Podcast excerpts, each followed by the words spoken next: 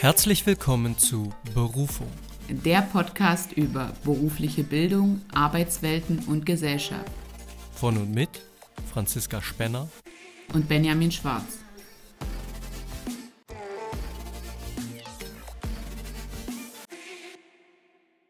Hallo, liebe Zuhörer und Zuhörerinnen. Hallo Benjamin, herzlich willkommen zu unserer ersten Folge im Jahr 2024. Hallo liebe Franzi und auch von mir, hallo liebe Zuhörer, ein gesundes und frohes neues Jahr für euch. Genau. So, wir beschäftigen uns heute eigentlich gar nicht so mit dem Jahr 2024. Aber wir gehen noch ein bisschen weiter hinaus. Wir machen einfach so weiter, wie wir im letzten Jahr begonnen haben und wagen aber mit unserer heutigen Folge einen Ausblick in das Jahr 2030. Und zwar lautet das Thema der heutigen Folge Bildung und Arbeit im Jahr 2030 in der Bundesrepublik Deutschland. Und ja, also aktuell, Januar 2024, bist du gut ins neue Jahr gekommen. Du bist ja ins neue Jahr gesucht. Wir haben uns gerade schon ein bisschen unterhalten, äh, während wir noch zusammen Mittag gegessen haben. Ja, was, was ist gerade so, was dich beschäftigt, bevor wir zu 2030 gehen? Genau, also vielleicht nochmal ähm, zur Erklärung, wir haben uns überlegt, zum Jahreswechsel mit dem neuen Jahr nach vorne gerichtet, prospektiv, wollen wir etwas weiter gucken und mal so ein bisschen zeichnen, wie es eben 2030 aussehen könnte. Ja, und natürlich auch ein bisschen dann darauf blicken, was muss denn zum Beispiel vielleicht dieses Jahr schon passieren oder was hätte mhm. schon passiert sein müssen. Ja. Mhm. Äh, wie bin ich ins neue Jahr gestartet? Du hast es gerade schon angedeutet, ähm, sehr schwungvoll und rhythmisch bin ich ins neue Jahr gestartet, aber auch mit viel Stress und Organisation aber trotzdem alles in, in allem sehr, sehr gut. Ich hoffe, du auch, Franzi? Ja, ich auch. Und was mir dazu jetzt gleich noch einfällt, äh, du sagst ja, du bist gut ins neue Jahr gekommen, aber auch mit sehr viel Stress verbunden. Ich glaube, dass bestimmte Entwicklungen und damit man bestimmte Höhenplateaus erreicht, eben auch ähm, Stress und ein Stück weit ähm, ja einfach ein, ein Anforder Anforderungen dazugehören. Aufwand. Genau. Aufwand, Aufwand. Richtig, ja. genau. Würde ich dir vollkommen zustimmen. Das ist ja auch das, was Fortkommen wahrscheinlich überhaupt erst begünstigen mhm. kann, nämlich Anstrengungen, die über das Normale hinausgehen. Ja, also ein Stück weit könnte man das ja damit vergleichen, wenn wir jetzt ähm, Routinetätigkeit und kognitiv anspruchsvolleren Tätigkeiten wie dem Problemlösen gegenüberstellen. So ist es ja auch, wenn zum Beispiel eine Gesellschaft einen stärkeren, einen höheren Wohlstand erreichen möchte, mhm. dann schaffe ich das meistens nicht, indem ich äh, Business as usual betreibe, sondern dann muss ich ja. über bestimmte Grenzen hinausgehen und dann eben, ja, oder nur so kann ich das dann eben möglicherweise erreichen, ja. Mhm.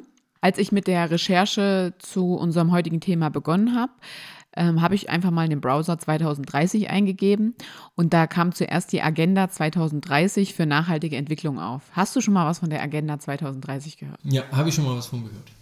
Okay.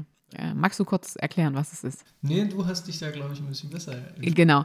Also grundsätzlich ist es ein äh, Übereinkommen, äh, was 2015 von den Vereinigten Nationen verabschiedet wurde. Und das sind also umfasst 17 Ziele. Ähm, und also den Artikel, den ich mir durchgelesen habe, da ging es um diese Halbzeitbilanz, die gerade eher ein beunruhigendes Bild aufwirft. Also wenn man schon mal so sagen möchte, man hat sich ja 2015 dazu zusammengeschlossen, 17 Ziele bis 2030 zu erreichen. Das sind schon mal 15 Jahre. Das ist, wie ich finde, eine wahnsinnig lange Zeit. Und ähm, findest du? Ja, also Zwischeneinwurf. Ich finde, es ist eine lange Zeit, ja. Aber gleichzeitig natürlich, wenn man die ganze Welt mit einbeziehen möchte und wirklich, dann ist es, dann ist es nicht viel. Aber es kommt einem halt so unglaublich lang vor. Und wenn man jetzt hört, mh, hm, die Halbjahresbilanz ist so ein bisschen beunruhigend, dann denkt man sich so, oh, kann man das überhaupt noch erreichen? Aber manchmal, also benötigt man ja auch den Stress, um wirklich auch Sachen ins Rollen zu bringen. Es ist wie äh, Lernen vor einer Klausur. Ich weiß drei Monate, dass ich es machen muss und fange dann eine Woche vorher an und es klappt ja trotzdem noch. Ja, dieses Prinzip der Deadlines. Genau. Ja. Und ich glaube aber, das funktioniert im Privaten mhm. oder vielleicht auch in kleinen Gruppen. Das funktioniert aber, glaube ich, nicht auf nationaler oder internationaler Ebene. Ja. ja? Und ähm, du sagtest ja gerade, das wird schwierig, wenn man die ganze Welt mit einbeziehen will. Ich würde sogar, mh, hm, wie soll ich sagen, ich würde es sogar so formulieren, es wird dann schon schwierig oder deshalb habe ich den Eindruck, kann sowas nur schwerlich funktionieren, weil man Menschen überzeugen muss. Und mhm. 15 Jahre ist nicht mal eine Generation, mhm. in der ja teilweise in diesen äh, 17 Zielen, also da geht es ja um nachhaltige Ziele, die weltweit für alle Menschen möglichst umgesetzt werden sollen, da ein Umdenken zu produzieren, wenn ja. Menschen ja eine gewisse Sozialisation ja. erfahren haben, ja, das ist ja äh, sicherlich jetzt eine bisschen blöde Formulierung, aber wir in Deutschland sind ja ein verhältnismäßig aufgeklärtes Land. Mhm. Und hier ist das ja schon extremst schwierig. Ja, ja. Alte reaktionäre Generationen, will ich jetzt mal sagen, um nicht zu sagen, dass alle damit gemeint sind. Mhm. Ja? Mhm. Aber altes Denken loszuwerden, ist ja hier in Deutschland schon schwierig. Ja. Wie wollen wir das denn in, in anderen Teilen der Welt schaffen, die eben nicht so einen Wohlstand haben wie wir, die auch noch aufsteigen wollen? Und die da überhaupt keine Möglichkeit sehen. Das finde ich genau, das ist ein äh, super interessanter Faktor, da wäre ich jetzt auch gleich darauf zu sprechen gekommen. Diese, diese ähm, Agenda 2030 münzt ja darauf, wirklich alles komplett damit einzubeziehen, in diese 17 Ziele, also die Welt als ähm, eins zu sehen. Aber wie du schon sagst, wir hier in Deutschland als relativ aufgeklärtes Land, da gibt es, also da scheiden sich ja trotzdem noch die Geister, die einen sagen, Deutschland ist Deutschland und soll Deutschland bleiben. Die anderen denken zumindest mal über die deutschen Grenzen hinaus und sehen uns also eingebettet in der EU. Und nur ganz wenigen gelingt es, glaube ich, aktuell wirklich die ganze Welt einzubeziehen. Und ich habe von diesen 17 Punkten mal fünf rausgesucht, die ich jetzt so auf unser Thema Bildung und Arbeit im Jahr 2030 hierzulande besonders wichtig finde. Äh, und zwar, dass wir, der erste Punkt, also das erste Ziel ist äh, formuliert unter keine Armut. Und ich finde, wie gesagt, auch hierzulande spielt ja Bildungsungerechtigkeit auch häufig mit sozialer Ungleichheit eine große Rolle. Da haben wir ja schon oft drüber gesprochen und deswegen finde ich, man ähm, darf jetzt von keiner Armut gar nicht nur in die Länder schauen, wo eine Schulbildung überhaupt nicht möglich ist und wo noch ganz andere Situationen herrschen. Man muss damit auch schon hier anfangen, dass hier auch Armut ein Twist ist.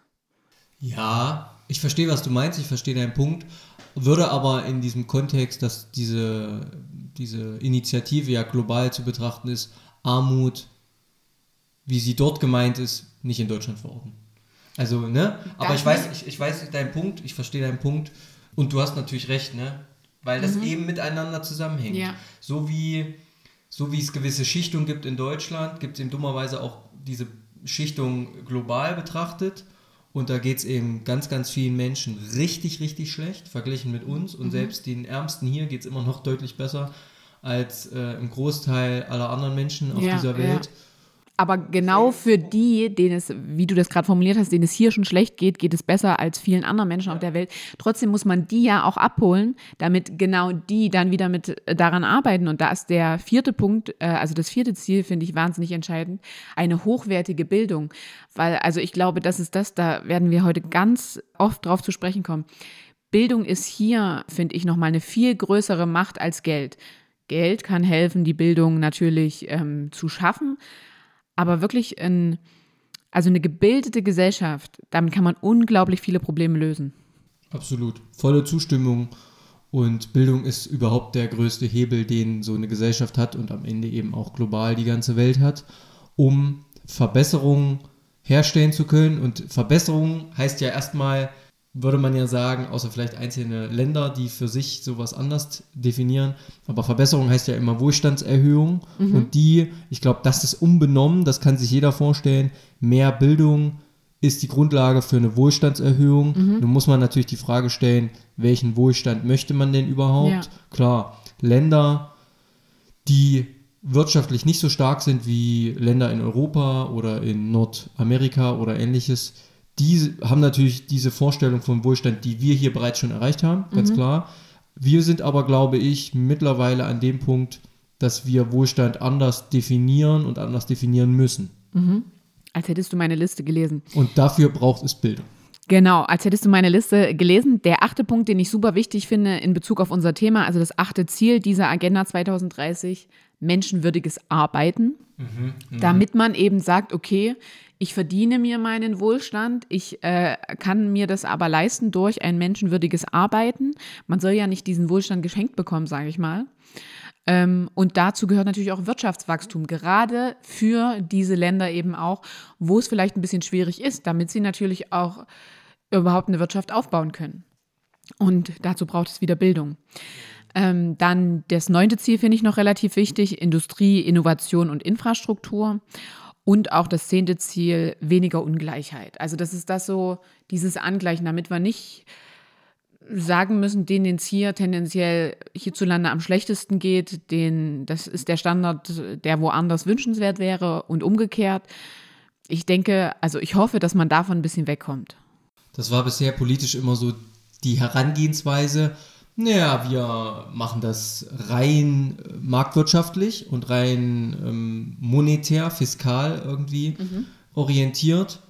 Und wenn es den Unternehmen immer besser geht, ja, wenn wir die stärken und subventionieren, dann geht es natürlich auch den kleinen Arbeitern immer besser. Und es ist ja auch eingetreten ein Stück weit dieses Versprechen, also in den Industriestaaten, dass es zu einem Wirtschaftswachstum geführt hat, zu einer Wohlstandsanhebung aber diese Verteilung dieses, dieser Anhebung, dieser, dieser Wohlstandserhöhung, die ist halt noch ungleichmäßiger geworden. Das heißt, den Reichen und den sehr, sehr Wohlhabenden, denen geht es viel, viel, viel, viel, viel, viel besser. Mhm.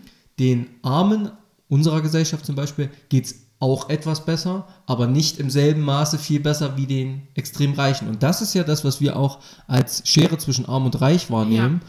Insgesamt ähm, geht quasi die Schere nach oben, aber während sie nach oben geht, geht sie auch weiter auseinander. Ja. Ja, also so könnte man es vielleicht. Ja, das, das ist auf jeden Fall äh, gut dargestellt.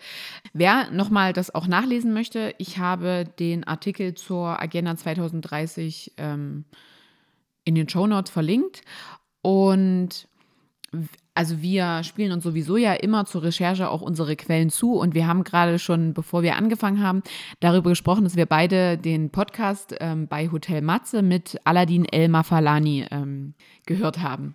Und das ist ja einer der bekanntesten Soziologen gerade aktuell und da ging es eben auch viel um Bildung und Migration und also wir sind uns ja jetzt gerade schon einig gewesen, dass Bildung eine ganz große Grundlage sein kann, um diverse Ziele zu erreichen.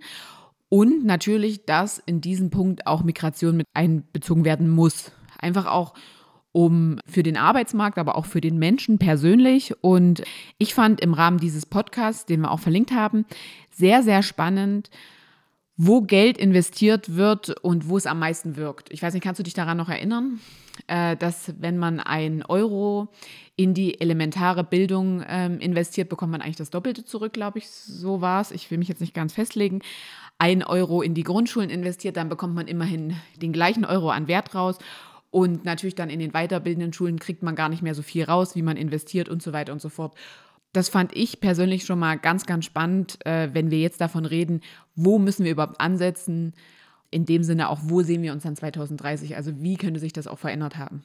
Ja, bin ich vollkommen bei dir und ich glaube, jeder, der ein bisschen darüber nachdenkt, um es mal so plakativ zu formulieren, dem ist sicherlich auch klar, dass je früher man anfängt, umso stärker ist der Hebel. Aber ich finde, gerade ist es noch anders. Also ich, ja, ja, ja, ich habe das Gefühl, man versucht eher erwachsene Menschen so ein bisschen umzuerziehen oder ihnen bessere Lösungen aufzuzeigen, als wirklich früh genug anzufangen, ähm, aber ich glaube, da was zu ändern. Aber ich glaube, das ist eben noch ein Überbleibsel von Steuerung, von Impulsen, die 20 Jahre alt sind, zum Beispiel, ja? ja. Dass man dann eben sagt, naja, wenn wir eben Menschen haben, junge Erwachsene, die irgendwie schlecht vermittelbar sind für den Arbeitsmarkt, mhm. die stecken wir irgendwie in BVJ und BFS und irgendwie sowas und dann, dann wird da schon was draus. Dann kriegen wir die irgendwie zurechtgemergelt, so dass wir die verwerten können. Und so ist es eben aber nicht. Und ich glaube, diese, diese Erkenntnis, je früher, umso besser, die ist zumindest bei den Menschen, die sich tagtäglich auch damit beschäftigen, schon durchgesickert, dass das, dass es nur so funktioniert und dass wir eigentlich sogar eben in den Kindergärten anfangen müssen. Genau. Und ich bekomme in dem Moment eigentlich schon ein bisschen einen Hals, wenn man das so sagt. Also es ist natürlich so, du hast dir das jetzt nicht ausgedacht, ähm, diese Vorurteile in Bezug auf Berufsvorbereitungsjahre, Berufsfachschule, Dabei muss ich ganz ehrlich sagen, die Leute, die dort einen Abschluss machen, sind für mich eigentlich gerade, was die Arbeitswelt angeht, viel qualifizierter, weil sie häufig schon ähm, einen bestimmten Schwerpunkt in äh, ihrem Berufsabschluss mitnehmen, äh, wie zum Beispiel einen technischen Schwerpunkt, einen gesundheitlichen Schwerpunkt, einen sozialen Schwerpunkt.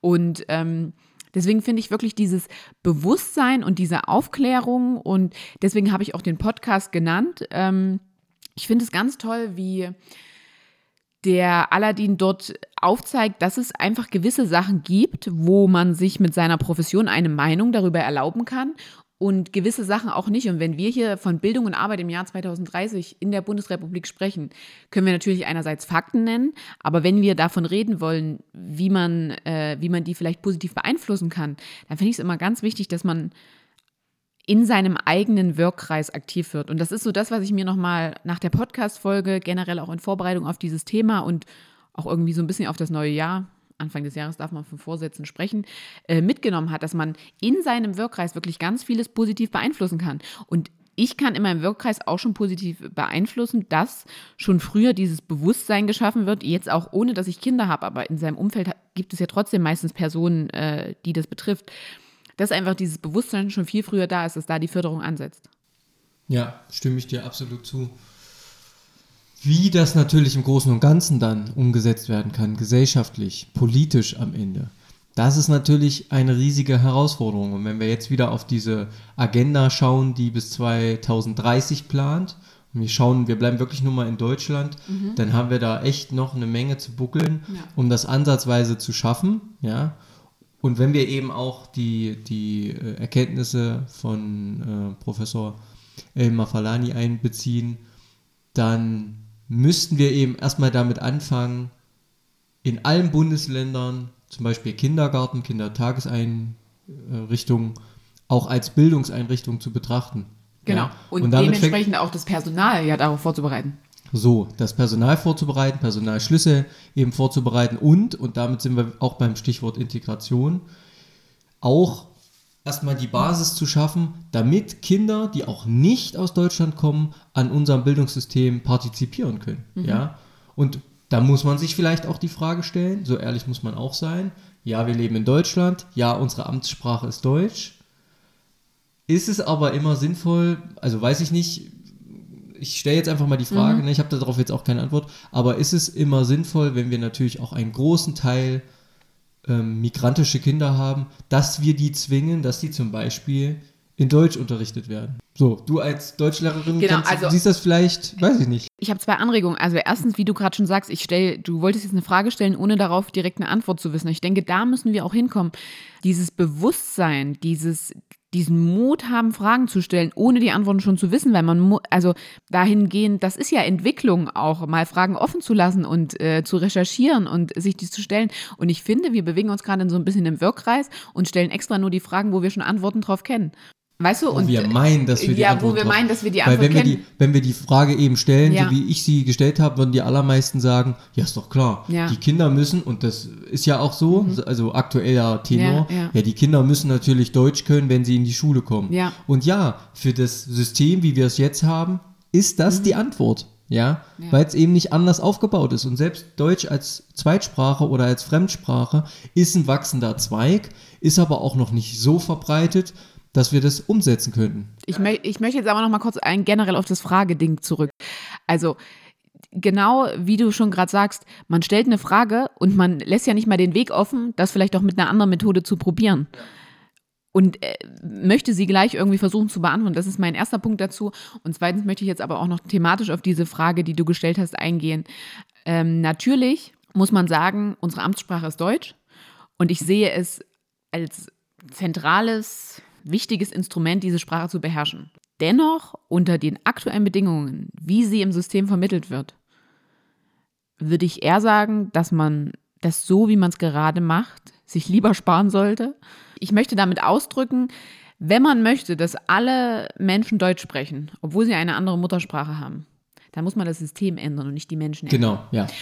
Und da geht es bei, bei mir einfach schon los. Da müssten von Anfang an, bevor ich überhaupt Schüler, die keine deutsche Erfahrung haben, in deutsche Klassen schmeiße, haben die für mich in einer muttersprachlichen Klasse, wo beispielsweise nur Personen sitzen, die deren Muttersprache sprechen, die Sprache zu lernen. Und dann hat das mit einem Zertifikat abgeschlossen ähm, zu werden. Und dann finde ich, sollte das eine gesetzliche, festgeschriebene Regelung hierzulande werden. Dass das der erste Step ist. Weil damit kann ich ganz viele weitere Sachen ausräumen. Weil was habe ich davon, wenn ich jemanden halbwegs durch eine Ausbildung prügle, würde ich mal fast sagen, oder immer wieder meine Augen zudrücke und denke, naja, das ist eine sprachliche Barriere und sonst klappt es ja ganz gut. Und bei mir jetzt im sozialpädagogischen ähm, Sinne, ja, mit den Kindern kann sie oder er ja gut arbeiten. Was bringt mir das aber dann, wenn diese Person dann in der Einrichtung arbeitet und überhaupt nicht zurechtkommt? Bringt mir gar nichts. Hm. Ja, da ist natürlich Sprache der Schlüssel, das muss man einfach sagen. Also ich sagen. finde, absolut muss die Sprache gelernt werden. Also man muss die Sprache des Landes, in dem man lebt, beherrschen, meiner Meinung nach. Ja. Definitiv. Aber die Anforderungen und die Bedingungen, wie dies stattfinden soll, müssen absolut radikal verändert werden. Und wenn ich das machen würde, also das ist das wieder, wenn ich am Anfang mehr Geld investieren würde, dann hätte ich am Ende mehr davon. Und das sehe ich schon in meiner wenigen klitzekleinen Erfahrung, die ich jetzt äh, in dem Lehrberuf und auch vorher als Schulbegleiterin gesammelt habe, signifikant, dass da was geändert werden muss. Das heißt, du hast ja angedeutet, man müsste zum Beispiel, ist auch so ein Punkt, den ich sehe, wenn ich äh, Menschen aus ganz, ganz vielen unterschiedlichen Staaten und mit ganz, ganz unterschiedlichen Sprachen in eine Deutsch als Zweitsprache, mhm. Deutsch als Fremdsprache Klasse stecke, dann denke ich mir schon, wie kann das denn funktionieren? Die sind so unterschiedlich, die Sprachen sind so unterschiedlich, mhm. phonetisch, mhm. Äh, vom, vom Schriftbild her, die einen schreiben von links nach rechts, die anderen von oben nach unten. Ne? Wie, mhm. wie, wie das funktionieren kann, das sehe ich auch als extrem große Herausforderung für so eine Lehrkraft. Mhm. Also wenn man das dann irgendwie hinbekommen soll. Und dann ist eben die Frage, wo willst du überhaupt hin? Also dann müsste man ja einen Maßstab festlegen, so gut muss man Deutsch können, damit man zum Beispiel in die Grundschule kann, wenn mhm. es jetzt kleine Kinder sind. Mhm. Aber wir müssen ja dann auch über Menschen sprechen, die eben schon älter sind. Mhm. Ja, also wie gut, klar, es gibt diese Niveaus, B1, mhm. C1, B2, wie auch immer. Ja, aber das finde ich, du sagst es schon, diese Niveaustufen. Und die sind ja wirklich festgelegt, was man bei B1, B2 und so weiter können muss. So, und ich finde schon, dass ähm, unser Staat sich dahingehend drehen müsste. Wir sind ein Sozialstaat. Die Leute, die hier leben, haben ja ähm, Anspruch auf Sozialleistungen. Und ich finde aber zu dem sozialen Miteinander gehört es eben auch, dass ich nicht nur die Leistung in Anspruch nehme, sondern auch was dafür gebe. Und dann müsste es meiner Meinung nach eine Regelung geben, dass ich in den nächsten sechs oder zwölf Monaten, da möchte ich mich jetzt gar nicht festlegen, ein B1-Niveau erreichen muss, um dann danach einer Tätigkeit nachzugehen oder ihr zumindest nachgehen zu können, weil ich die Voraussetzung der deutschen Sprache erfülle. Dafür müssten natürlich wieder Lehrpersonen geschaffen werden, die das Deutsch unterrichten. Dann im besten Fall sind das meiner Meinung nach immer Lehrkräfte, die die Muttersprache beherrschen und auch ähm, die andere Sprache. Dann müssten meiner Meinung nach auch die Klassen immer so gemacht sein, dass das Anforderungsniveau gleichbleibend ist in einer Klasse. So, und dann muss das natürlich auch irgendwie finanziert werden. Aber ich denke, durch dieses Investment könnte man viel rausholen, weil wenn wir jetzt gerade von 2030 ähm, Bildung und Arbeit sprechen, der Fachkräftemangel, der wird ja nicht weniger, der wird ja eher mehr. Und wenn wir schon einen Zuwachs an Menschen in Deutschland haben, dann müssen wir die auch in Arbeit bringen. Total. Und das tun wir gerade nicht. Ich, ich kann das auch so schwer abhaben, dieses Kopfschütteln und dieses nicht so richtig nicht wissen, ah, was machen wir jetzt mit den Schülern und Schülerinnen und ah, das ist so schwierig. Ich finde auch, das liegt nicht in der Verantwortung der Lehrperson, also nicht in unserer Verantwortung, sondern es liegt in der Verantwortung von oben. Da müssen einfach einheitliche Richtlinien geschaffen werden. Und nicht die Leute einfach so willkürlich ins System gemischt werden. Ja, ein Stück weit schon, ja. Natürlich, also grundlegend muss das von oben gesteuert werden. Das, anders funktioniert es halt nicht. Ja, sind wir mal ganz ehrlich, die, die meisten Sachen werden von oben gesteuert. Da haben wir gar keine Handhabe. Und es gibt so ein paar Sachen, die wünscht man sich von oben gesteuert und da passiert nichts. Und ich finde, da ist zum Beispiel auch so ein maßgeblicher Punkt. Ich hoffe auch, dass sich in Bezug auch auf Bildung und Arbeit, das ist einfach beides, beide sind politisch geprägt, dass sich dahingehend auch so ein bisschen die Demokratie wandelt. Also dass Demokratie ein bisschen mehr Mitbestimmung von den Bürgern wird. Gut, das ist jetzt nochmal ein ganz anderes, Ja. geht in eine Aber ganz andere Richtung. trotzdem, aber das sind ja ganz eindeutige Fakten, mit denen wir uns als Bevölkerung rumschlagen müssen. Ich setze mal in Anführungszeichen. Und wo man sich ja Hilfe erhofft. Hm.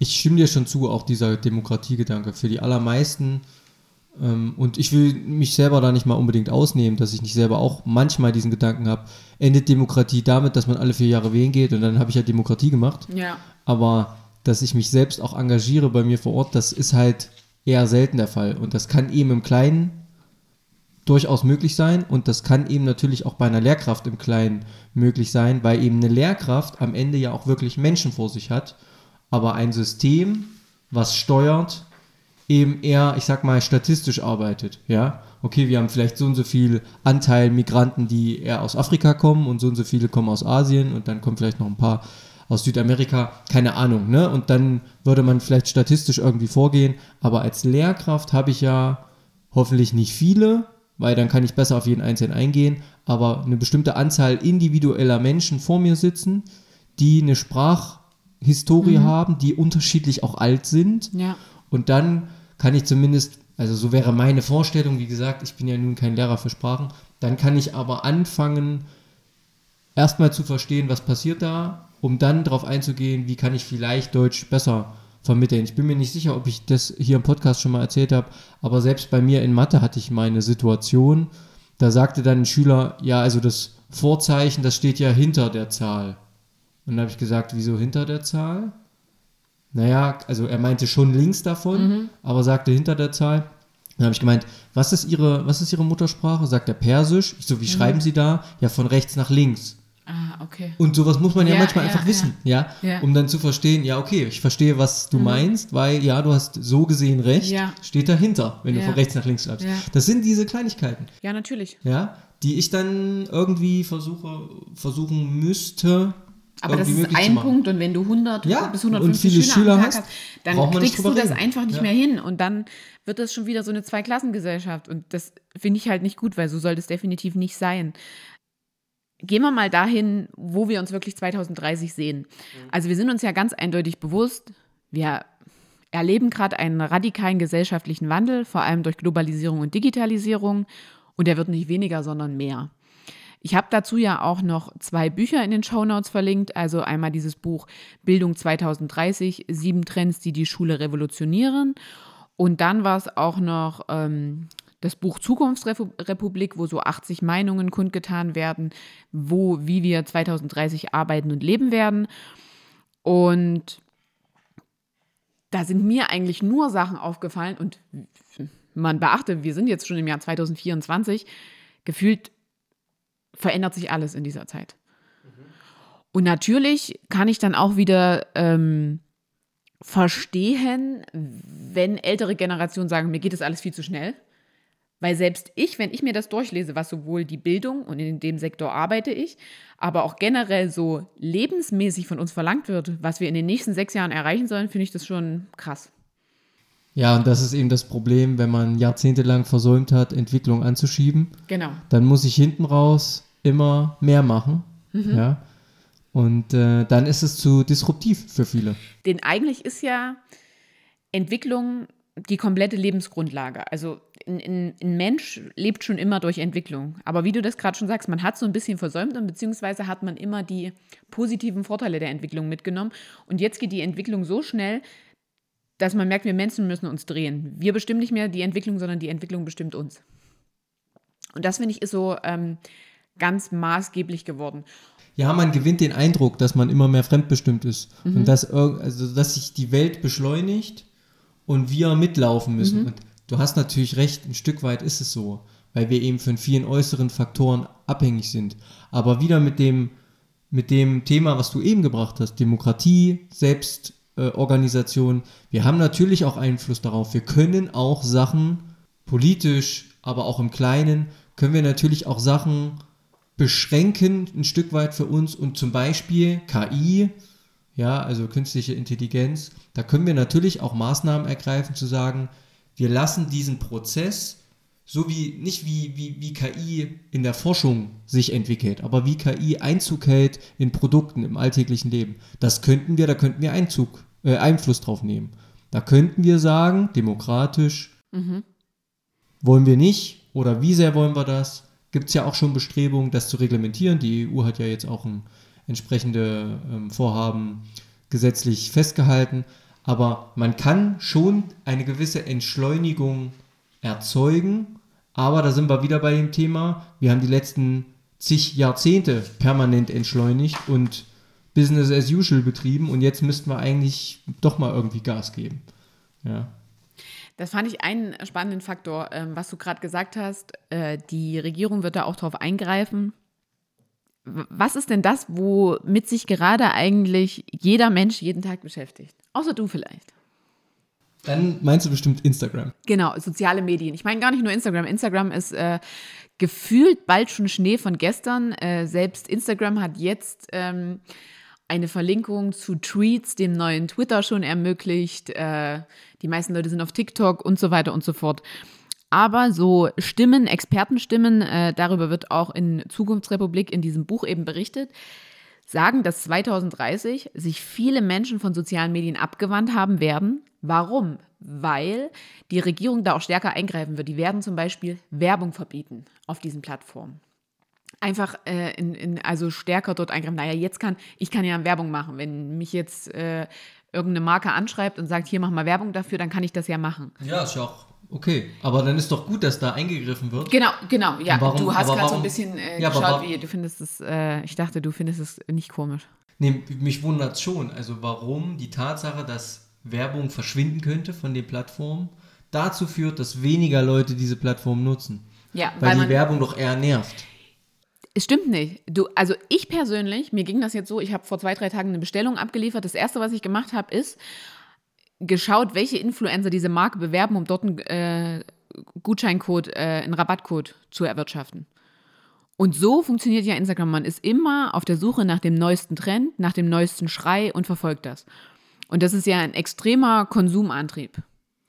Wenn das so funktioniert, mir, Ja, ich denk schon. Mir, mir erschließt sich das nicht, deswegen finde ich das traurig. Wenn das so funktioniert, dann finde ich das jetzt schon sehr, sehr traurig. Naja, Äh, äh, also ja, ja, wenn ich ja. dann nur unterwegs bin, um nach dem neuesten heißen Scheiß zu gucken. Deswegen sage ich ja, du bist da gar nicht unbedingt äh, mit gemeint.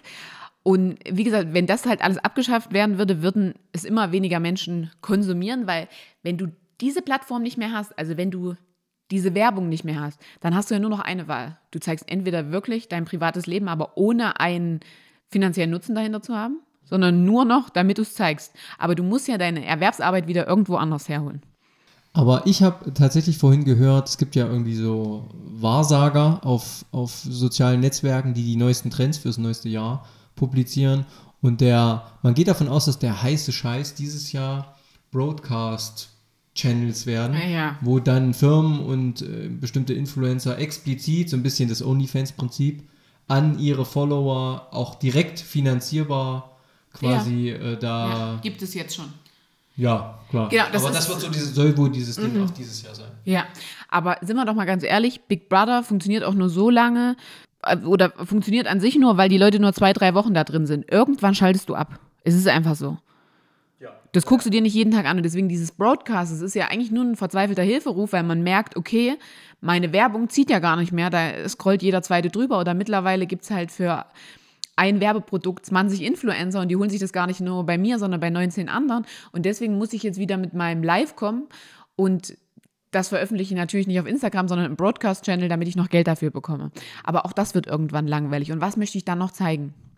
Ja, dieser Exklusivitätsgedanke, Genau. von dem du gerade sprichst. Genau.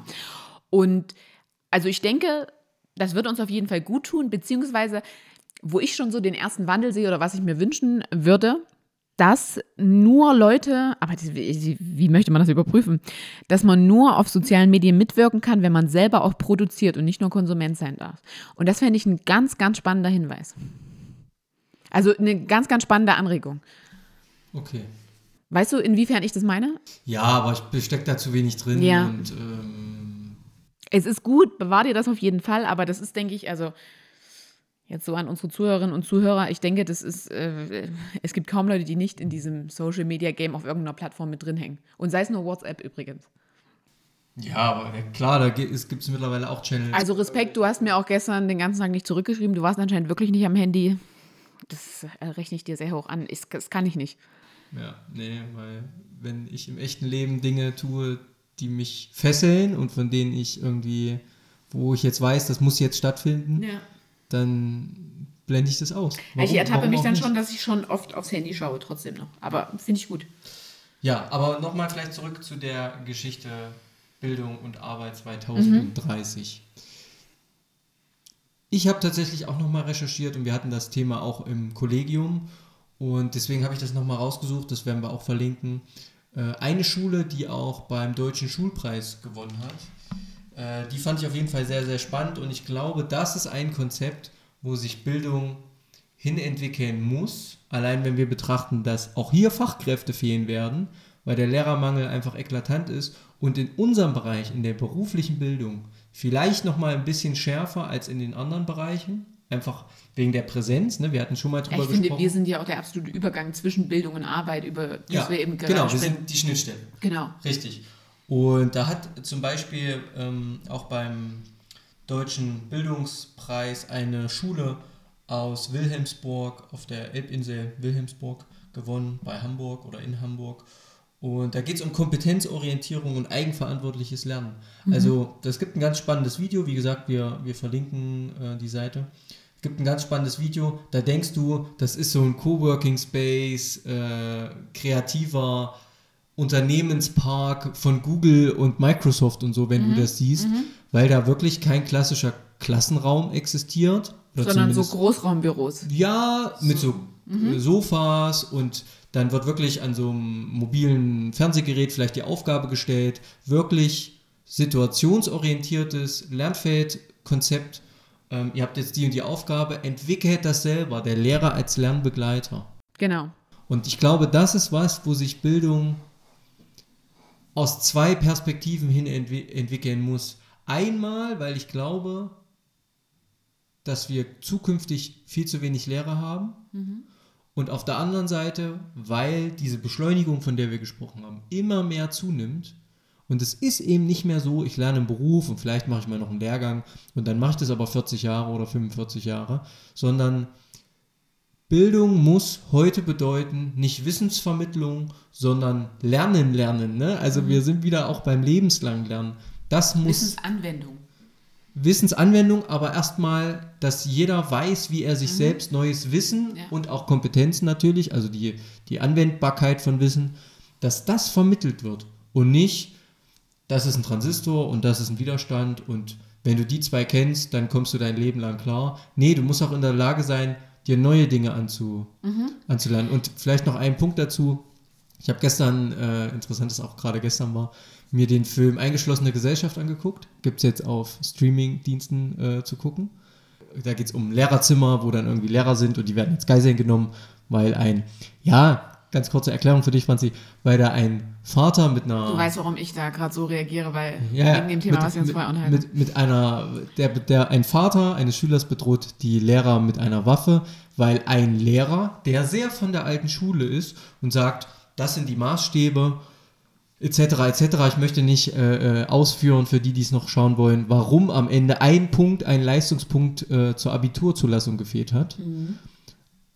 Aber der Vater sagt ihm, sie verbauen meinem Sohn die Zukunft wegen einer kleinen Sache. Und da habe ich wirklich, in dieser Film, der zeigt eben sehr, sehr schön, natürlich sehr plakativ und überzeichnet, aber der zeigt eben sehr, sehr schön, dass das Bildungssystem noch teilweise extrem antiquiert und verkrustet ist. Ich will nicht sagen, manchmal habe ich selber so eine Vorstellung von der Feuerzangenbowle. Ja, kommt ja Weihnachten Ja, immer, ist ja, ja. vor kurzem erst gelaufen.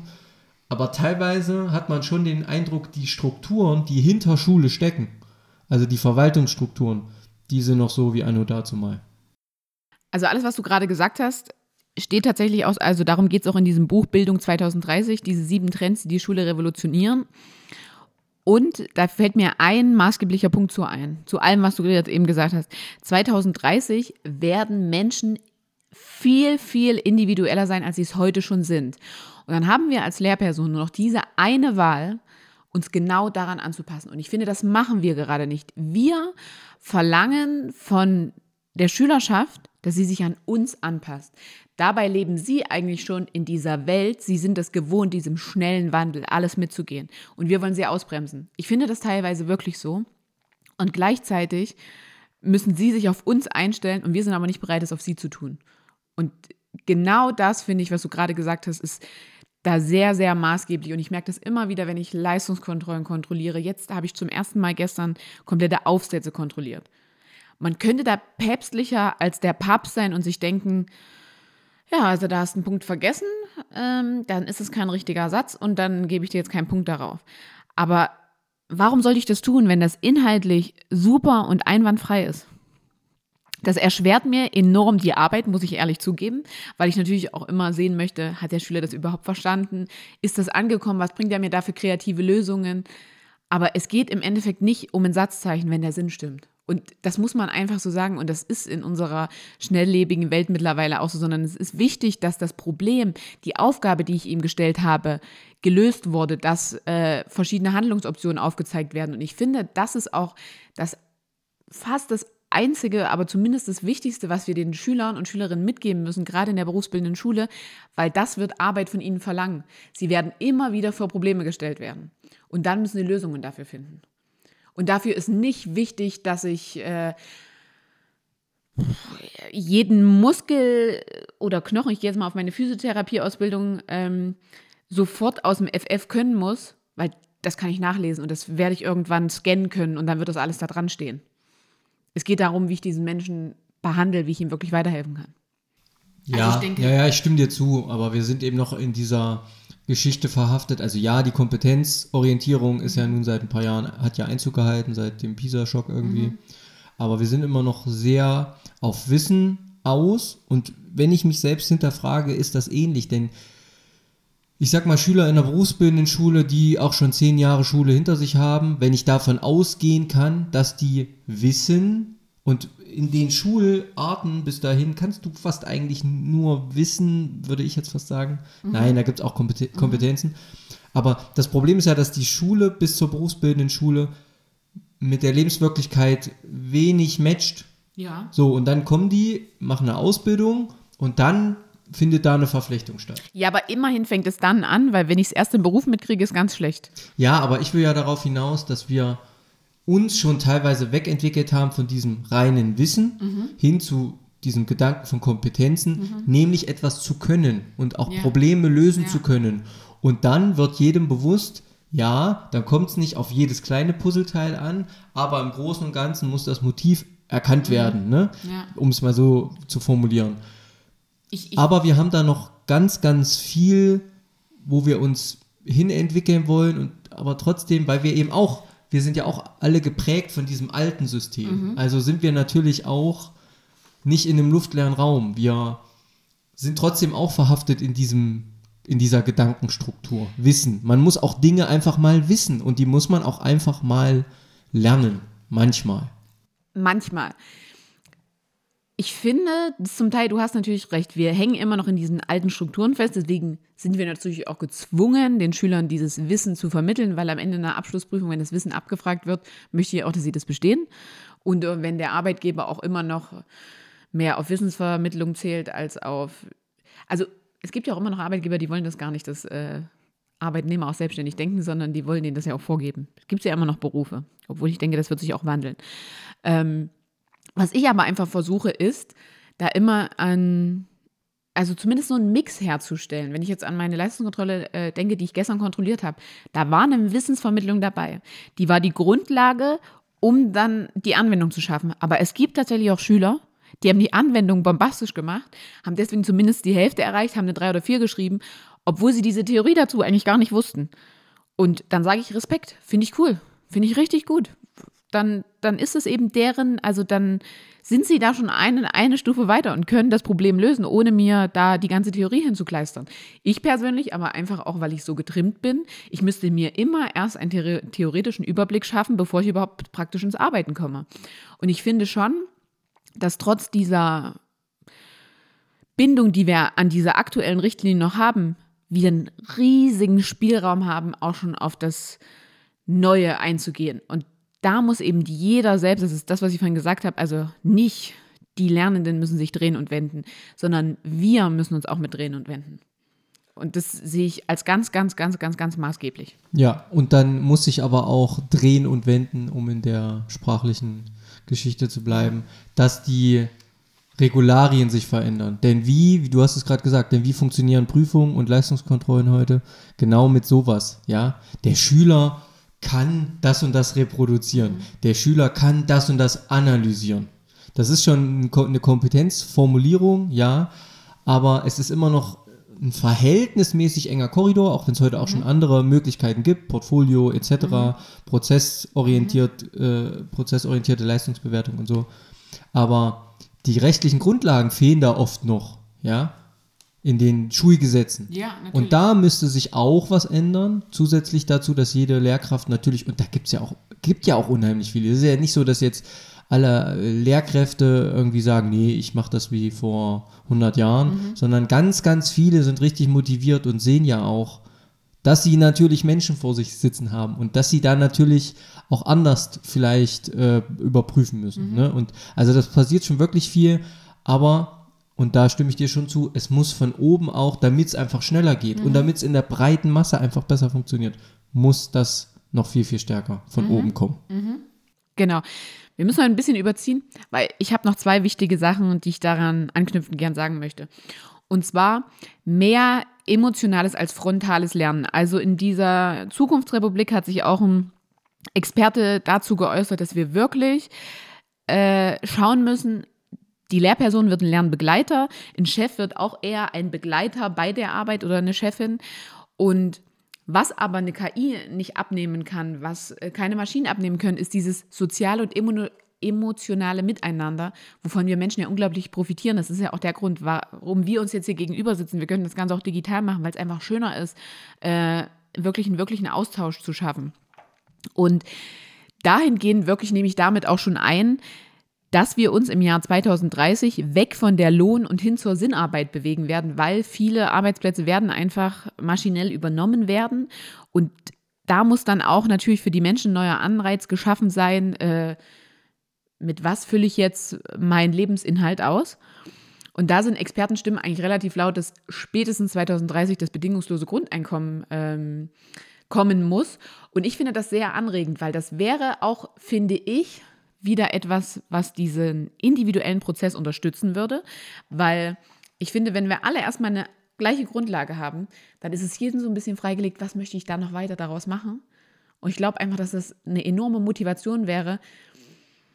Und auch wenn es nur ein Versuch ist, und natürlich werden auch wieder Leute damit nicht einverstanden sein, aber man kriegt eh nie alle. Wir haben das jetzt schon immer festgestellt. Man kriegt nicht alle Schüler, man kriegt nicht alle Lehrpersonen, man kriegt nicht die ganze Bevölkerung, man bekommt nicht die ganze Welt. Ähm, aber wenn wir wirklich ähm, 2030 uns innovativ bewegen wollen, sind das einfach ganz wichtige Faktoren. Und um da jetzt mal ein Abschlusswort zu finden, wo stehen wir 2030 mit Bildung und Arbeit, dann sind sich da Experten ziemlich einig, dass wir nicht mehr äh, 100% in der Präsenz sein werden, sondern im Hybriden sowohl Lernen als auch Arbeiten. Und das finde ich sehr spannend. Da habe ich mich nämlich sogar schon mit einer Lehrperson unterhalten, bei der, ähm, also an der Schule, wo die Lehrperson tätig ist, ist es schon so, dass ein Tag die Woche Homeschooling stattfindet. Und ich finde das sehr, sehr spannend. Und er hat gesagt, das funktioniert nicht, das funktioniert überhaupt nicht. Und das war in so einem Gespräch mit äh, mehreren anderen Lehrpersonen. Und da meinte ich gleich so, ja klar, die Schüler machen nichts und so. Und kamen ganz viele Stimmen.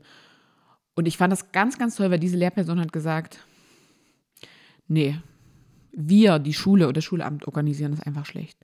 Wir schaffen keinen guten Anreiz, warum die Schüler das machen sollten. Und das finde ich, das war für mich wieder so maßgeblich. Und genau wie auch wenn ein Arbeitgeber dir freistellt, ob du ins Homeoffice oder in Büros kommen kannst, dann bring einen Anreiz, warum das eine besser ist als das andere. Bring einen Anreiz, warum ich mich zu Hause hinsetzen sollte und was machen sollte und keine Serien streamen sollte. Das ist das wieder mehr Sinn beim Arbeiten und weniger nur den Lohn zu sehen. Weil den Lohn kriege ich sowieso, aber wenn ich den Sinn dahinter sehe, mache ich auch was. Grundlegend stimme ich dir zu. Aber ich glaube, wir sollten an der Stelle äh, zu einem anderen Zeitpunkt das Thema vielleicht einfach nochmal aufgreifen.